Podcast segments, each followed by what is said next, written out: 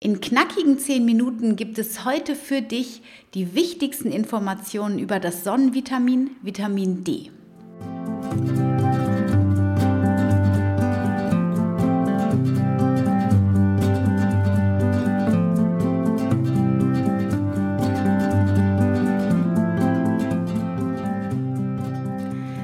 dass du wieder eingeschaltet hast zu einer neuen Folge von Wemmeli, dem Podcast rund um das vegan-vegetarische Leben in der Familie und mir, Anna Meinert.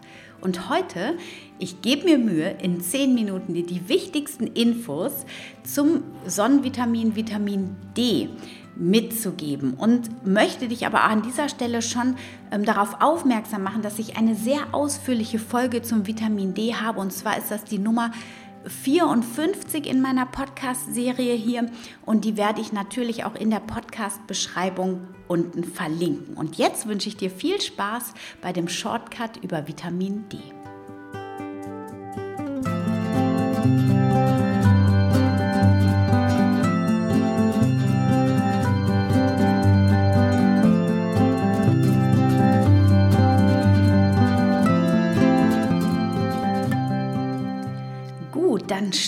wir direkt tief ein. Das Vitamin, also das Sonnenvitamin, das wird unter Sonnenlichtbestrahlung in der Haut aus Vorstufen gebildet, die wiederum aus Cholesterin synthetisiert werden. Ähm, Im strengen Sinne ist es daher eigentlich gar kein Vitamin, weil der Körper es eben selbst synthetisieren kann und nur auf diese Vorstufen quasi angewiesen ist. Und ein Vitamin ist ganz klassischerweise eine Substanz, die eben von außen zugeführt werden muss und deswegen ist ähm, das Vitamin D ein, ja, nennt man das auch so eine Art Prohormon. Und bei ungenügender Sonneneinstrahlung ähm, und, äh, und gleichzeitig unzureichender Zufuhr ist es eben so, dass es zu einem Vitamin D-Mangel kommen kann. Und das ist gerade in Deutschland, aber eben auch all, in allen nördlichen Gefilden quasi der Fall. Und es ist mittlerweile bekannt, dass 70 bis 90 Prozent der Bevölkerung hier bei uns tatsächlich unter einem Vitamin D-Mangel leiden und teilweise sogar selbst im Sommer. Woran das liegt, da kommen wir später nochmal zu. Insgesamt ist das Vitamin dafür da, ähm, die Aufnahme von Kalzium und Phosphor aus der Nahrung ähm, zu gewährleisten und da dann für gesunde Knochen und Zähne ähm, herauszubilden. Also diese Kombination Kalzium, Phosphor und Vitamin D, die sind ganz wichtig für gesunde Zähne und Knochen. Ja, und es, es gibt unterschiedliche Vitamin D-Formen. Einmal das Vitamin D2, das ist das, was in Pflanzen vorkommt und was nicht diese aktive Form ist, die im Körper direkt genutzt werden kann, um die Aufnahme von Kalzium zu gewährleisten. Und es gibt dieses Vitamin D3 und das ist in tierischen Lebensmitteln enthalten. In welchen, das erzähle ich gleich noch. Und ähm, dieses Vitamin D3, das ist die quasi aktive Form, die sofort vom Körper auch genutzt wird und ähm, die Aufnahme von Kalzium und Phosphor gewährleistet. Das Vitamin D, das wird in der Leber in 25-Hydroxyvitamin D, also in Calcidiol umgewandelt und dann in der Niere in das Hormon 1,25-Dihydroxyvitamin D, was auch Calcitriol genannt wird, umgewandelt. Und das funktioniert bei einer gesunden Leber und bei einer gesunden Niere ganz automatisch. Dazu habe ich aber in der ähm, Folge 54, da bin ich da nochmal ganz genau drauf eingegangen. Da will ich gar nicht mehr so genau heute drauf eingehen, weil das wird nämlich zu lang. Wir wollen heute kurz und knackig bleiben und das nur mal so ähm, als Einstieg sozusagen. Heute geht es auch mir vor allem darum, dir nochmal zu sagen und zu betonen, wie wichtig es ist, wirklich ausreichend mit Vitamin D versorgt zu sein, denn ja, wie, wie ich eben schon gesagt habe, der Mangel ist gerade bei uns im Westen hier total verbreitet und es wird immer klarer, die äh, Studienlage wird immer dichter und, und die Wissenschaft taucht da immer tiefer ein, was das wirklich für eine Funktion hat, dieses Vitamin D. Was du sicherlich schon weißt und gehört hast, ist, dass das mit der Knochengesundheit, wie ich ja schon gesagt habe, zusammenhängt. Und wenn man das im Kindesalter zum Beispiel, da kriegen wir ja diese Vigantoletten in der Regel direkt nach der Geburt für die Kinder, damit die schon gut versorgt werden, weil in der Muttermilch zum Beispiel auch nicht ausreichend Vitamin D vorhanden ist. Und um das zu gewährleisten, kriegen die Kinder meistens schon ein Supplement im Babyalter. Und das ist auch gut und richtig so. Das schützt sie nämlich vor der Rachitis. Und im Alter, wenn du da einen Vitamin D-Mangel, einen massiven hast sozusagen, dann bildet sich die sogenannte Osteomalazie, also so eine Knochenweichheit oder eben auch die Osteoporose, eine Knochenbrüchigkeit. Ähm, das Gerüst wird dann ähm, quasi ähm, nicht mehr so fest, das Knochengerüst nicht mehr so fest und dann neigt man zu Brüchen. Und das kannst du, dem kannst du eben entgegenwirken, wenn du ausreichend mit Vitamin D versorgt bist. Was ganz wichtig ist und was immer klarer wird, ist, dass das Vitamin D eben nicht nur für die Knochengesundheit wichtig ist, sondern es wurde festgestellt, dass letztlich jede Zelle im Körper Vitamin D Rezeptoren besitzt, was ein Hinweis darauf ist, dass das Vitamin D wirklich für jede Zelle relevant ist und ähm, zum Beispiel im, im Immunsystem ähm, auch wichtige Funktionen übernimmt, damit das Immunsystem gut funktioniert. Wie das im Detail funktioniert, das, ähm, da gehen wir heute nicht drauf ein. Ein Mangel an Vitamin D kann aber daher auch mit einer Infektanfälligkeit einhergehen.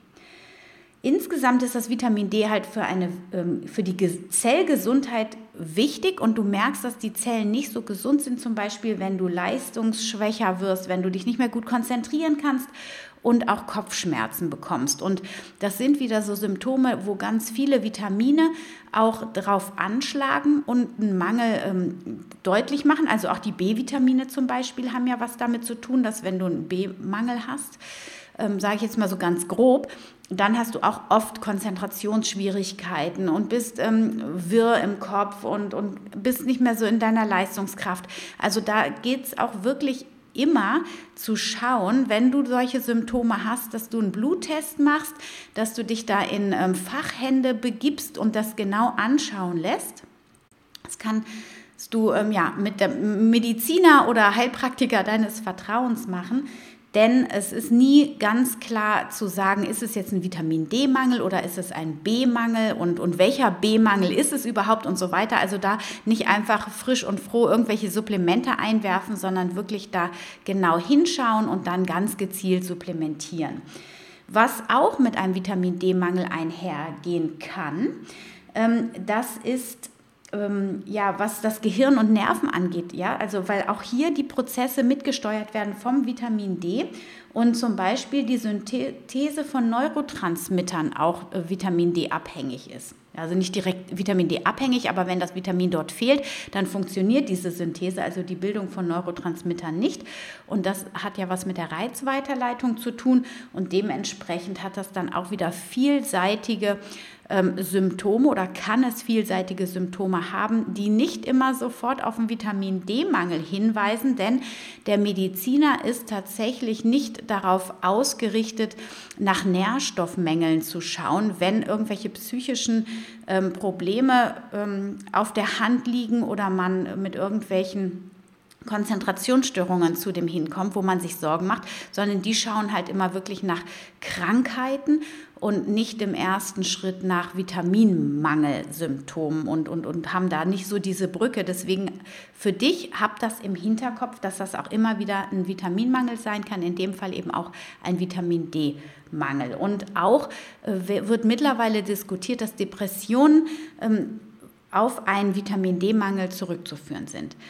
Ja, das erstmal ähm, zu diesen Mangelsymptomen. Es gibt vielleicht auch noch mehr, aber das ist das, was im Augenblick so besprochen wird. Das ist ein ganz komplexes System. Das sehen wir immer wieder bei allen Vitaminen und bei allen Mangelsymptomen, die wir so ähm, beobachten.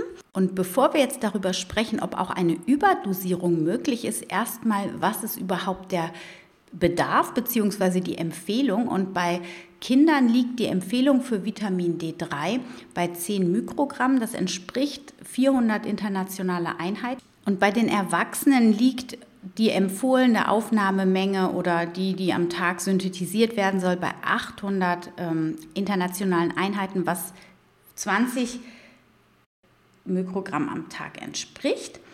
Und das sind quasi von der Deutschen Gesellschaft für Ernährung die Schätzwerte. Die internationalen Ernährungsgesellschaften empfehlen wesentlich höhere Werte und auch die therapeutische Maßnahme, die entspricht dann eher so 2000 bis 8000 internationale Einheiten täglich. Und was passiert, wenn du es überdosierst? Kannst du es überdosieren? Und auch dazu habe ich in der Folge 54 ähm, Stellung genommen. Hör auf jeden Fall mal rein, das ist spannend. Hier jetzt nur ganz kurz eine Überdosierung würde ich jetzt mal so sagen, ja, dass da musst du wirklich schon jeden Tag 20 bis 80.000 internationale Einheiten zu dir nehmen, um dann, wenn du das langfristig machst, dann wirklich eine Überdosierung zu provozieren. Wenn du jeden Tag 10.000 Einheiten nimmst, dann ist das so, wie ich das recherchieren konnte, keine Problematik. Also eine Überdosierung ist eher unwahrscheinlich.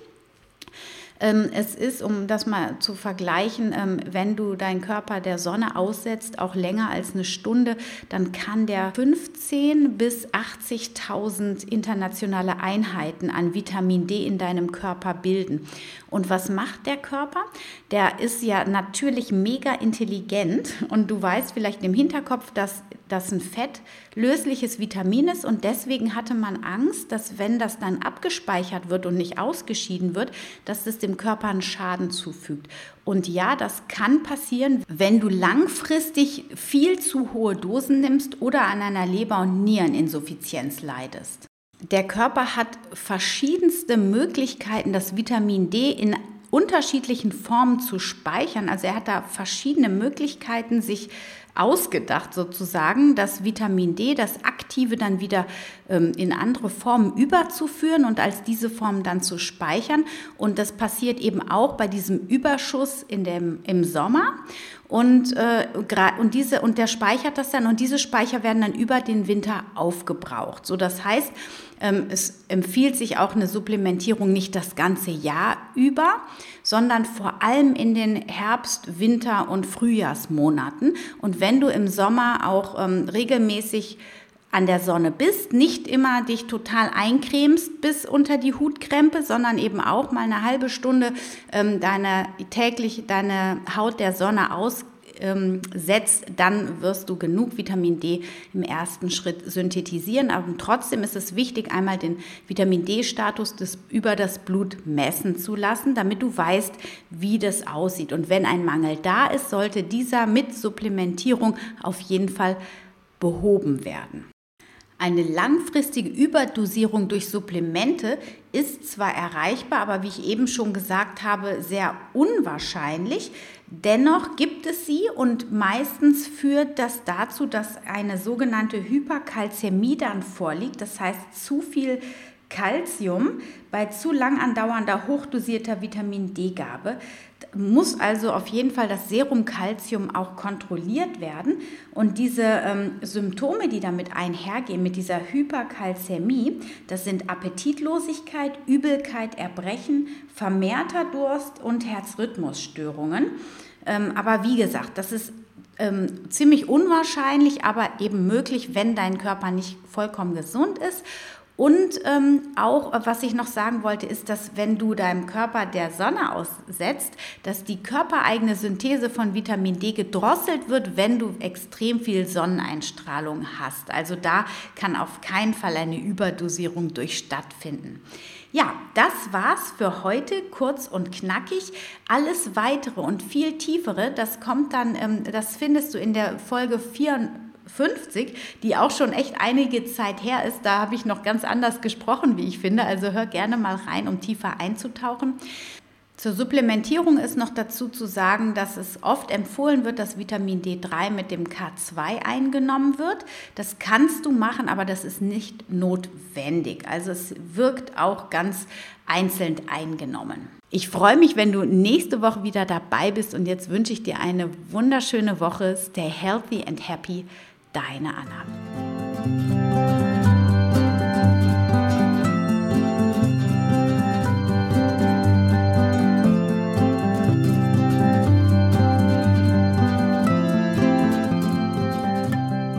Schön, dass du wieder dabei warst bei dieser Folge von Wemmeli, dem Podcast rund um das vegan-vegetarische Leben in der Familie. Ja, ich hoffe, du konntest was für dich mitnehmen. Ich weiß, es fehlen noch ganz viele Informationen, aber alles findest du in der Folge 54. Ich wollte in Time bleiben und auch das habe ich diese Woche nicht geschafft. Ich hoffe, ich schaffe es nächste Woche. Ähm, da geht es nämlich dann um das Vitamin B2, das Riboflavin. Und ich hoffe, ja, die Folge hat dir gefallen. Teile sie gerne mit mindestens einer Person, die dir am Herzen liegt. Und ich freue mich, wenn wir uns nächste Woche wieder hören. Stay healthy and happy. Deine Anna.